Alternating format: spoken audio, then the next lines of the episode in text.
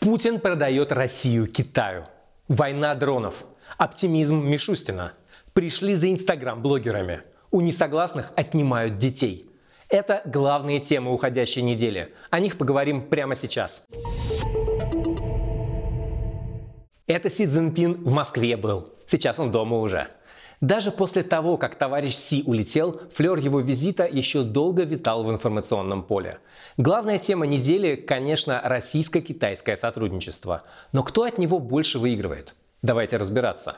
Владимир Путин, вопреки слухам, не встретил лидера Китая в аэропорту. Зато нарушил свой традиционный ковид-протокол и не стал сажать его на другой конец стола. Благодаря вашему сильному руководству за последние годы России добились значительных успехов в деле достижения успехов. Российские пропагандисты задыхаются от восторга. Вот, смотрите, у нас есть надежный партнер. Мы вместе будем противостоять Западу. Вот он, многополярный мир. Но они забывают, какая именно роль отводится России в этом мире. Явно не ведущая. Да и с Западом Китай порывать не собирается. В прошлом году товарооборот Китая и России вырос на треть до 189 миллиардов долларов. Приличная сумма. Но объем торговли с США у Китая в 4 раза больше. Не нужно гадать, какой партнер для Пекина важнее. Да, Си Цзиньпин сам приехал в Россию, но он понимает, это Москве необходима дружба с Пекином в условиях изоляции, а не наоборот.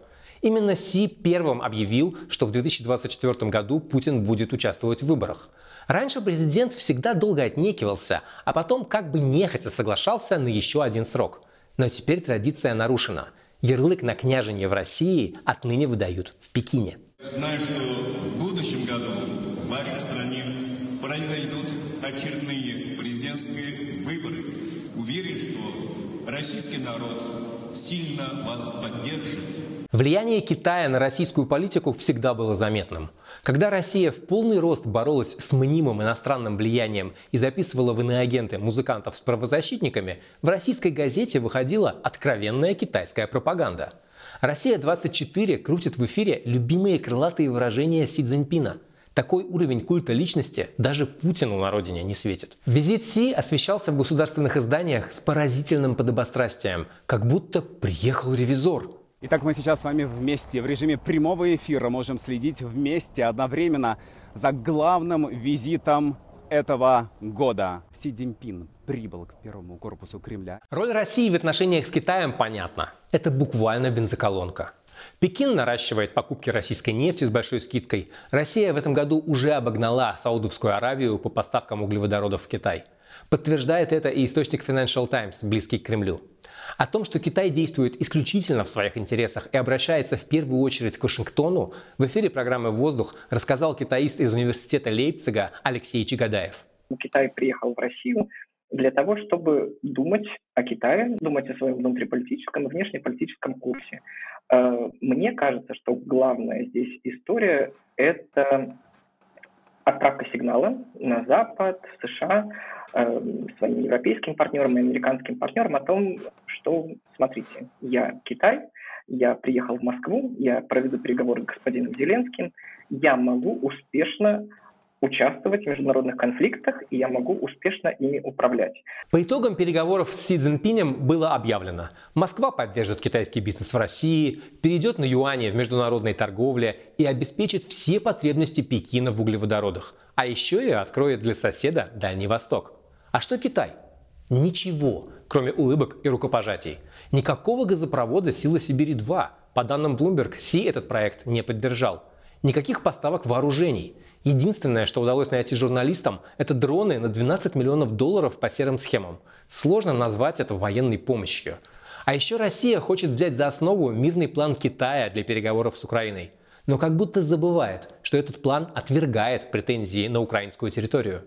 В итоге Россия на словах борется против западного колониализма, но по собственной воле, без какого-либо давления и принуждения, превращается в колонию Китая, не получая взамен ничего, включая и военную помощь. Новости с фронта больше похожи на день сурка. Одни и те же сообщения об атаках и контратаках в районе Бахмута и Кременной. Но расстановка сил не меняется. Главные события на войне сейчас разворачиваются в тылу. Украина практически каждый день наносит удары беспилотниками по российской территории. Неделя началась с новостей о взрывах на крупнейшем железнодорожном узле Крыма в Джанкое. Что примечательно, всего через пару дней после визита Владимира Путина в Севастополь. Киев заявил об уничтожении ракет «Калибр». Москва говорит, что целями были гражданские объекты. Отдельно удивляют наклейки на беспилотнике. Это мемы десятилетней давности. Утром 22 марта взрывы были слышны в Севастополе. И такой силы, что в зданиях дрожали стекла.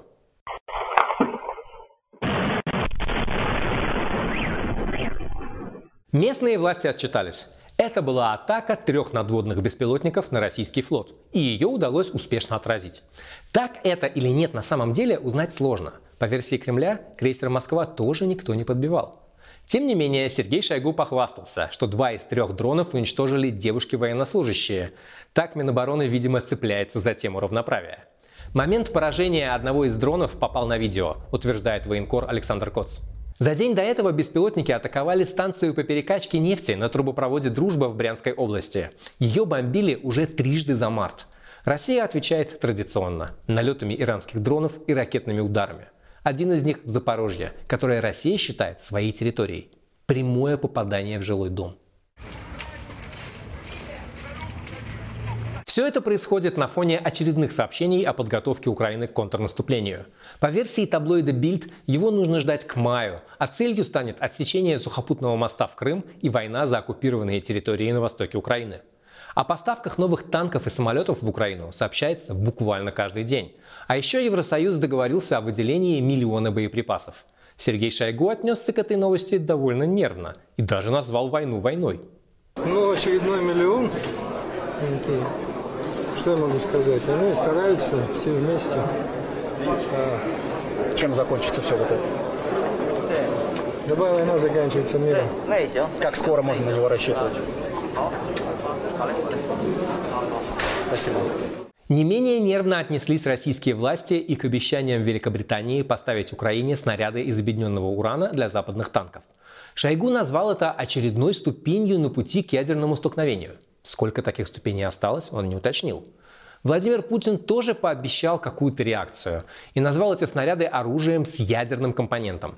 На самом деле объединенный уран не считается ни ядерным оружием, ни оружием массового поражения и применяется в снарядах не первое десятилетие из-за своей твердости. Он позволяет эффективно пробивать броню. Более того, такие снаряды есть и в России.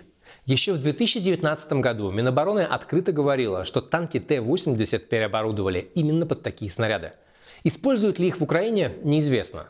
Зато точно можно сказать, что Россия испытывает нехватку амуниции и воюет старой техникой. Настолько старой, что расконсервировали даже танки Т-54, принятые на вооружение в 1946 году. Очень неуместные шутки, что будем скоро 34-ки снимать с постаментов.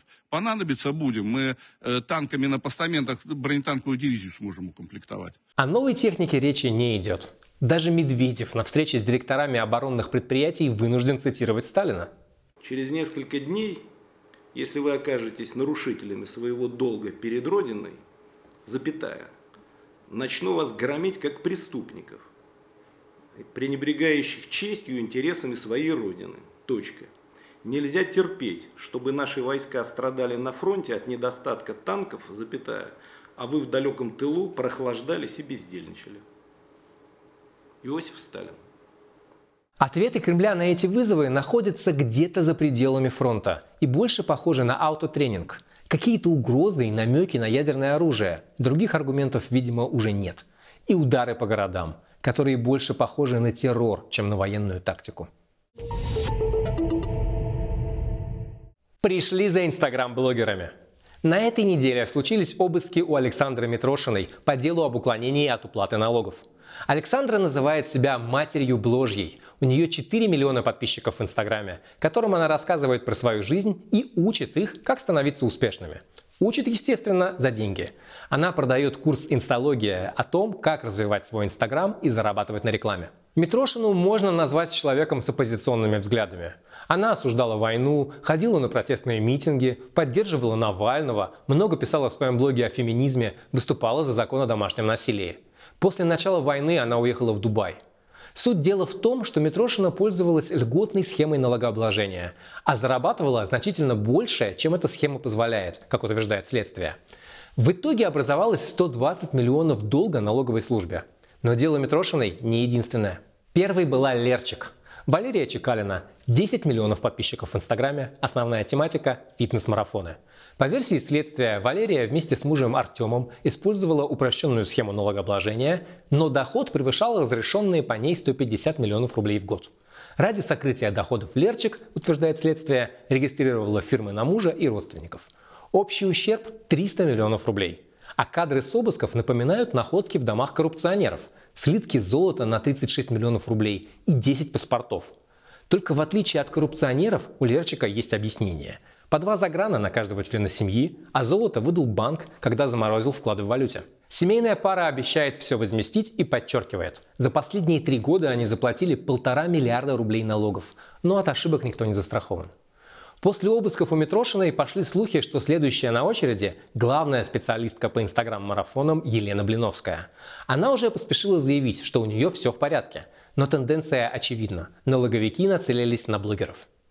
Еще недавно и в своем послании стране, и на встрече с бизнесом Владимир Путин говорил, что не нужно трясти предпринимателей. Но именно предпринимателями, причем с довольно крупными оборотами, эти блогеры и являются. Так с чем же связан интерес налоговиков? Предположу финансовый фактор. Дефицит бюджета надо как-то восполнять. Вот и взялись за тех, на кого проще всего наехать. Михаил Мишустин обрисовал будущее России.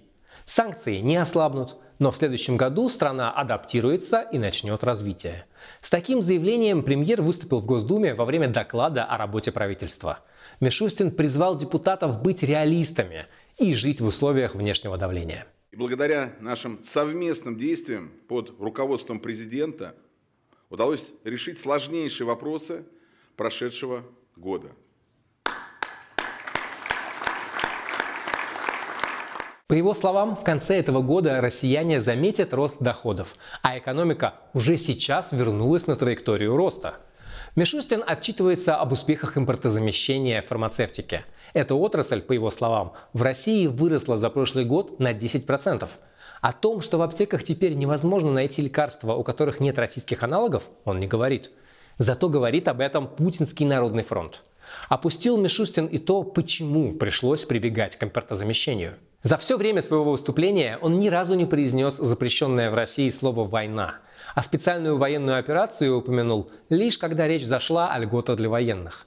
Зато премьер-министр объяснил, откуда взялся огромный дефицит бюджета в первые месяцы этого года. Он уже превысил 3,8 триллиона рублей и продолжает расти, хотя план на весь год был всего 3 триллиона. Глава правительства называет это опережающим финансированием – Деньги на различные проекты дали сразу, а прибыли от них еще не получили. Мишустин рассчитывает на нефтяные доходы. Его не беспокоит дефицит бюджета и рост госдолга. Главное, что мы вернулись на траекторию роста. У экономистов Высшей школы экономики другая точка зрения. В самом оптимистичном сценарии россиян только к 2030 году ждет реальный рост доходов на 2%, да и то в случае, если будут снимать санкции – Негативный прогноз говорит о том, что доходы будут падать в ближайшие десятилетия, вырастет количество бедных, упадут зарплаты врачей и учителей. Выиграют только силовики. Они станут средним классом в условиях военной экономики. Расчеты Мишустина могут успокаивать и кажутся даже логичными, если вынести войну за скобки. Именно так и поступает премьер. Он обещает грядущую стабильность и даже рост, тогда как его начальник Владимир Путин настроен на войну до конца – и вряд ли победного. От экономики назад к вестнику репрессий. Эта неделя запомнится обысками в мемориале и допросами правозащитников. Они отказываются уезжать из России и продолжают сохранение памяти о преступлениях государства против его народа. Дело, по которому нагрянули силовики, касается реабилитации нацизма. Среди миллионов репрессированных в базах мемориала нашли целых трех человек, которых реабилитировали незаконно. Полицейские пришли с кувалдой, съели конфеты и выпили водку в офисе мемориала, написали на грамоте оскорбления и были таковы. Спецслужбы явно взяли курс на унижение и устрашение. И это происходит уже не первый раз. С кувалдой полиция приходила в московский субкультурный бар «Андердог» и заставила его сотрудников петь песни Любе. А То же самое полиция хотела провернуть и на презентации книг художницы Саши Скочеленко. Ее судят как особо опасную преступницу за замену ценников в магазине на антивоенные лозунги. Но не получилось. Не разобрались, как пользоваться колонкой. Зато избили одного из задержанных и угрожали изнасиловать микрофоном. Складывается ощущение, что силовики, да и не только они, решили, что вообще все можно. На словах российские власти выступают против ювенальной юстиции и ругают Европу за то, что там отнимают детей у родителей. Но известно как минимум о двух случаях, когда детей отнимали у родителей в России из-за оппозиционных взглядов. Это случай с дочерью Тулика Алексея Москалева, которая нарисовала на уроке флаг Украины и теперь оказалась в приюте. Случай настолько возмутительный, что за девочку заступился Евгений Пригожин. Так и в оппозицию вступит. В детский дом отправили и сына активистки из Улан-Удэ Натальи Филоновой. 61-летнюю женщину держат в СИЗО по обвинению в нападении на полицейского. Когда подросток попросил отвезти его на суд, директор детдома ответил, что он тут никто и предложил его матери уезжать из России, раз она не согласна с политикой государства. В российском законодательстве такого требования нет. Но законы в последнее время трактуют поистине удивительным образом. Например, бывшего полицейского Сергея Веделя судят за публичное распространение фейков о российской армии в личном телефонном разговоре. Какое же публичное, если только два человека говорили? Ну, не только два. Телефон прослушивали. Исследователь, я цитирую, испытал чувство тревоги, страха и незащищенности со стороны государства. А раз подслушивал, то все, разговор публичный. Поразительная логика. Главная задача репрессий – насадить страх и запугать миллионы россиян, которые не хотят мириться с войной, цензурой и беспределом.